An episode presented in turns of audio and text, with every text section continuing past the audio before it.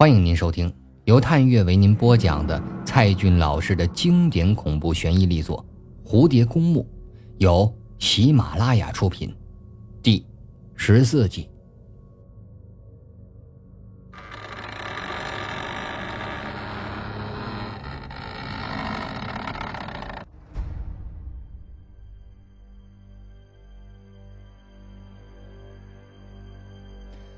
但前方。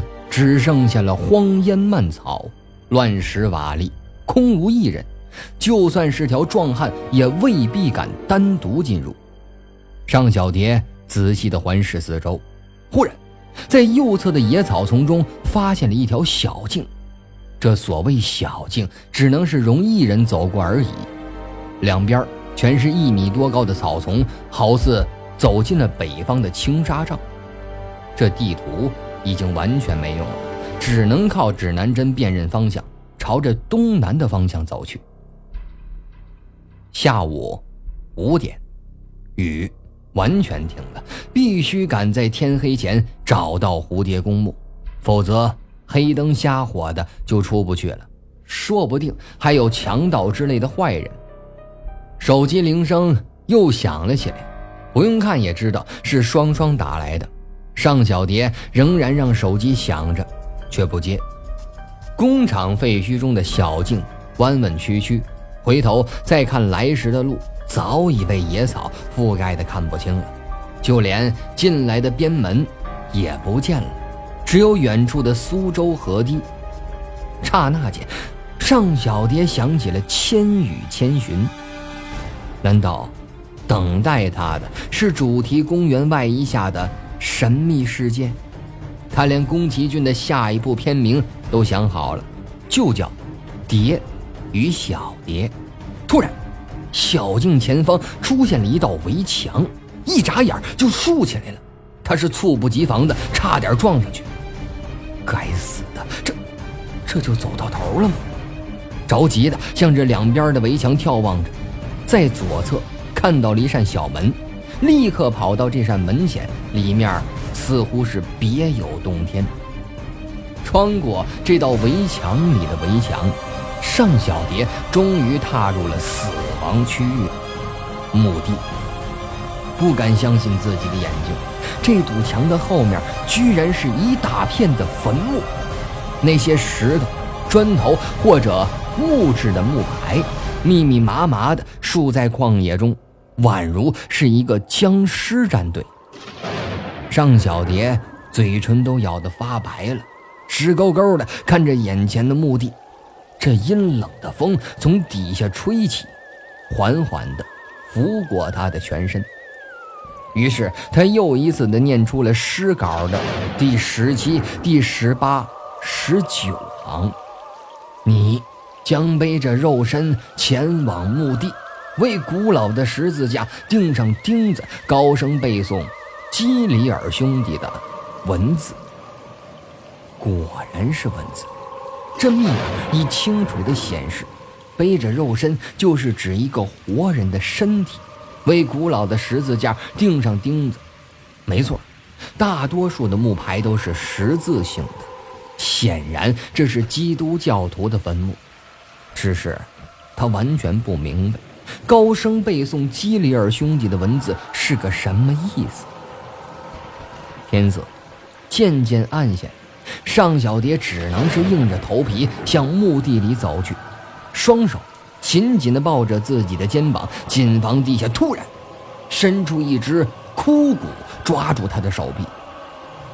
他发现有点奇怪，只看到墓碑，却并没有看到坟头。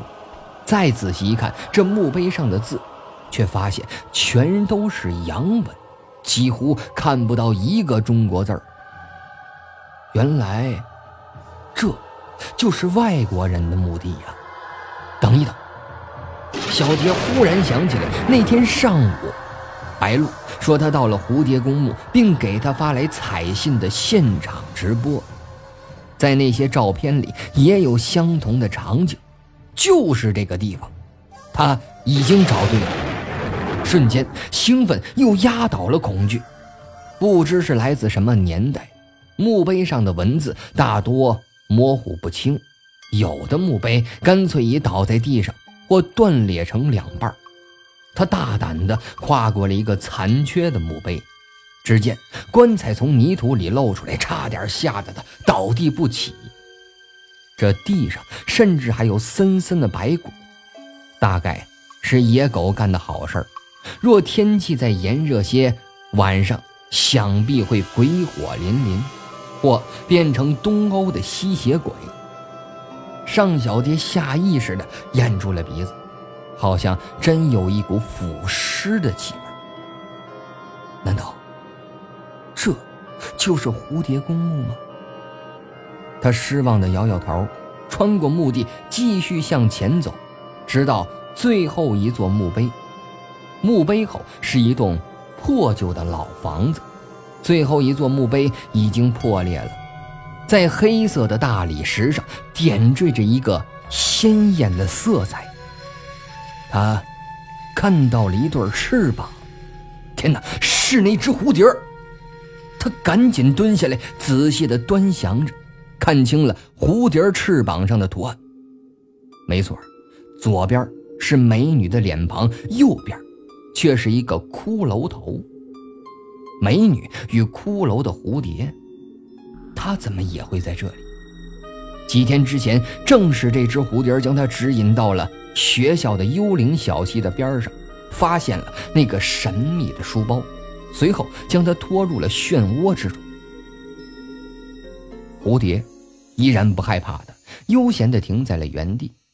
它下面的墓碑上雕着一个十字架，底下还有一行文字。接近下午五点半了，实在是看不清那些洋文，便用手机把墓碑上的文字拍了下来。忽然，短信铃声响起，小蝶终于看了一眼手机，却发现不是双双。而是庄秋水发来的短信，告诉我你在哪儿。庄秋水握着手机，焦急地等待着尚小蝶的回答。车窗外的天色越来越暗，马路上却越来越堵，出租车的轮子如龟速般的爬动着，他不停地在催促着司机：“快点，快点，能不能快点？”司机。也有些生气了，哎，要不然你来开。十几分钟前，陆双双第三次给尚小蝶打电话，但那边死活不接。双双越来越害怕，她担心小蝶会不会真的已经出事了。双双急得要去找黄泉路，去找小蝶。如果有这条路的话，但庄秋水拦住了他。说：“现在已经是傍晚，去那里可能会有危险。”最后，他看着双双的眼睛说道：“我知道黄泉路怎么走，我一个人去找小蝶就够了。你，你，你先回学校里，安心的等我消息。我会把小蝶平安带回来的。”啊。陆双双也没有其他的办法，只能是点点头说道：“秋水，你真好。”我爱你，这最后一句话让庄秋水有些尴尬，他略微羞涩的扬了扬眉毛，然后飞快的冲到马路边，拦下一辆出租车，赶往黄泉路。星期天的晚高峰啊，前往市郊的路特别拥堵，十几分钟也没有走出多远，他实在是等不及了，便先给小蝶发了个短信。此刻。庄秋水焦急的坐在出租车上，等待手机铃声的响起。他希望尚小蝶只是开玩笑，或者是好朋友之间的恶作剧。他根本就没去黄泉路，而是在学校里的某个角落偷着笑呢。可是，他明白，小蝶不是这种人，她根本就不是一个会撒谎的人。就在这时，短信铃声响起了，果然是尚小蝶回复的短信。我已经找到蝴蝶公墓了。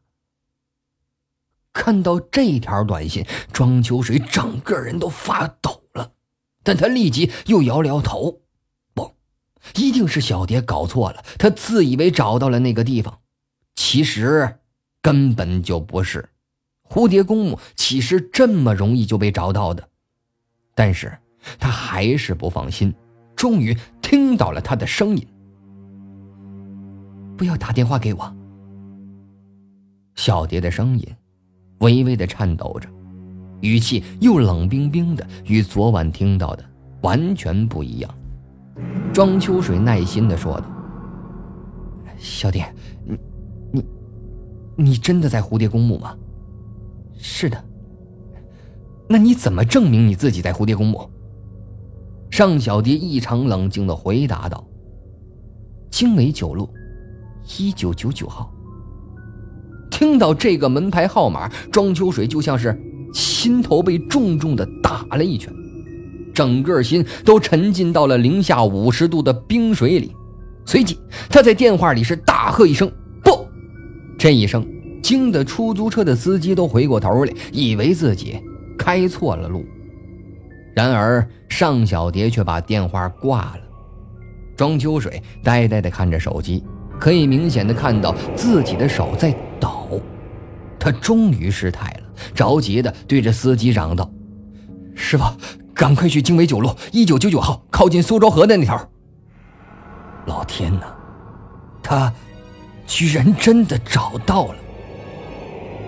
六月十一号下午十七点四十分，尚小蝶刚放下手机没多久，铃声又响了起来。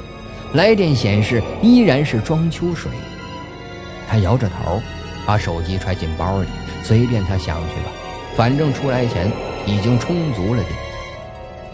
这身后是数百个古老的墓碑，幽灵们。在地下蠢蠢欲动，而脚下碎裂的墓碑上停着那只鲜艳的美女与骷髅的蝴蝶。这里就是蝴蝶公墓吗？小蝶继续念着野生的诗稿，第二十二十一行：木马战士正打开特洛伊的城门，阿卡琉斯的灵魂穿越。天上的桥，怎么又到荷马史诗的特洛伊去了？木马和城门又象征着什么？忽然，这只蝴蝶飞了起来，就像是一团漂亮的剪纸，在黄昏的半空中跳起了汤歌。他的视线也随着它上下翻飞着，直到蝴蝶飞进了前面的老房子，目光。在这栋老房子上定格，看起来并不是很气派，也不像是一般的老洋房般华丽，更像是某种公用的建筑物。房子中央有一个门洞，走近一看，里面非常的幽深，但上方似乎还有些自然光。蝴蝶就是从这里飞进去的。他深深地吸了一口气儿。跨进了深深的门洞里，里面的墙壁异常的厚实，就像是走进古代的城门洞。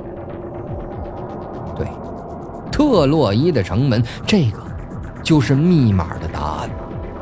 阴暗的门洞里阴气扑鼻，让人瑟瑟发抖。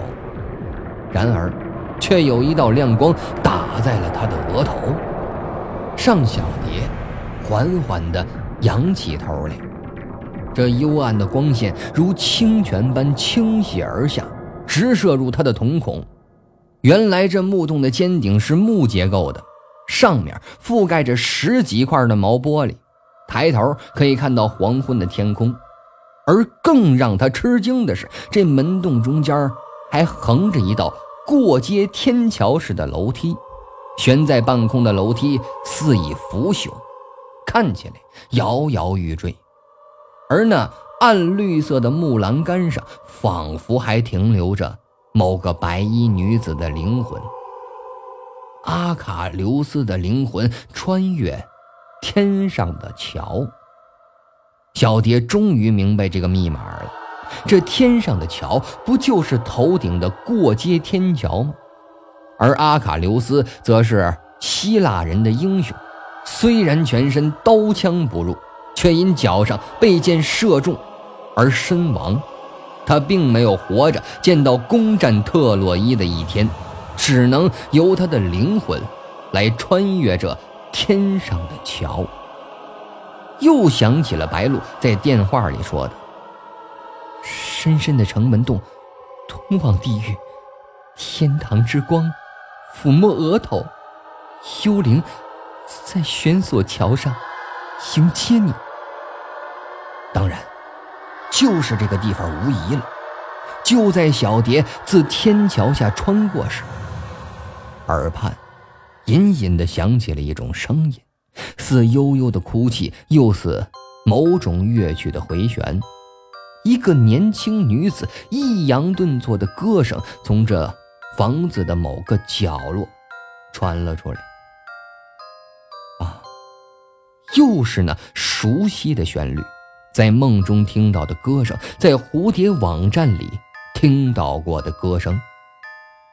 但是，这唱歌的女子是谁呢？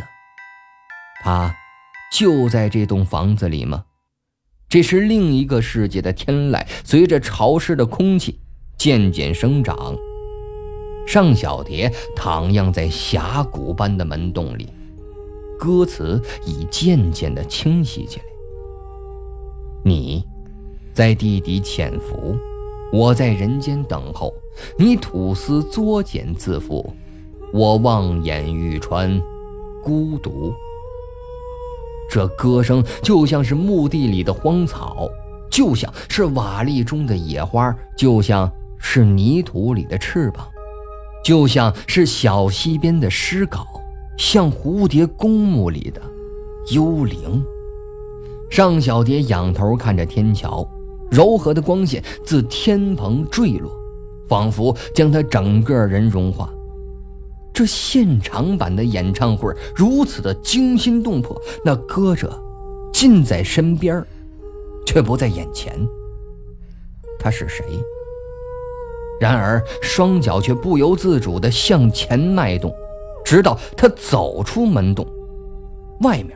居然是一个大院迎面一堵高大威严的墙，而那奇异的歌声也终于戛然终止。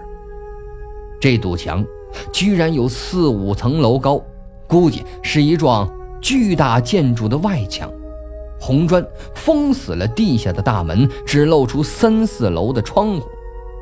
透过楼上的窗户，可以渐渐地看到暗下的天空。原来，这栋高大坚固的楼房就仅剩下这么一堵墙了。天井的右侧还是这样的房子，只有左侧是个大的缺口，却开满了鲜艳的夹竹桃花。小蝶惊讶于它们的美丽，在这么荒凉恐怖的地方，白色与红色的花朵却争奇斗艳。如十几岁的少女孤独绽放着，好似有无穷无尽的生命力。是啊，学校里的幽灵小溪岸边不是也开满了这种鲜美却有毒的植物吗？把目光从夹竹桃上移开，站在门洞下仰望正面的高墙，隐隐中竟然有种仰望欧洲中世纪教堂的感觉，宛如。是澳门的大三巴牌坊，宏伟、庄严、肃穆、神圣，好像随时都可能有唱诗般的童声响起。尚小蝶禁不住的后退了几步，心底升起了一种复杂的情绪，宛如是跋涉了千万里的朝圣者，终于看到了耶路撒冷的城门，几乎要对这堵墙。顶礼膜拜，怎么回事？这眼眶都湿润了，他难以抑制自己的激动，似乎命中注定要到此地。他快步上前，几乎扑到了那堵高墙上，双手抚摸着砖与砖之间的缝隙，瞬间，这砖头表面传来电流般的感觉，整个心都快要被这堵墙给掏空了。眼泪已无法控制，如小溪般流淌下来，打湿了地上的荒草。小蝶又轻声地念出了蝴蝶公墓诗稿的第二十、二十三行，写一张秘密的纸简，塞进耶路撒冷哭墙的缝隙。这个就是密码的提示。今天的节目就播讲到这里，感谢您收听由探月为您播讲的《蝴蝶公墓》。想要收听更多精彩小说，您可以下载喜马拉雅手机 APP，关注探月。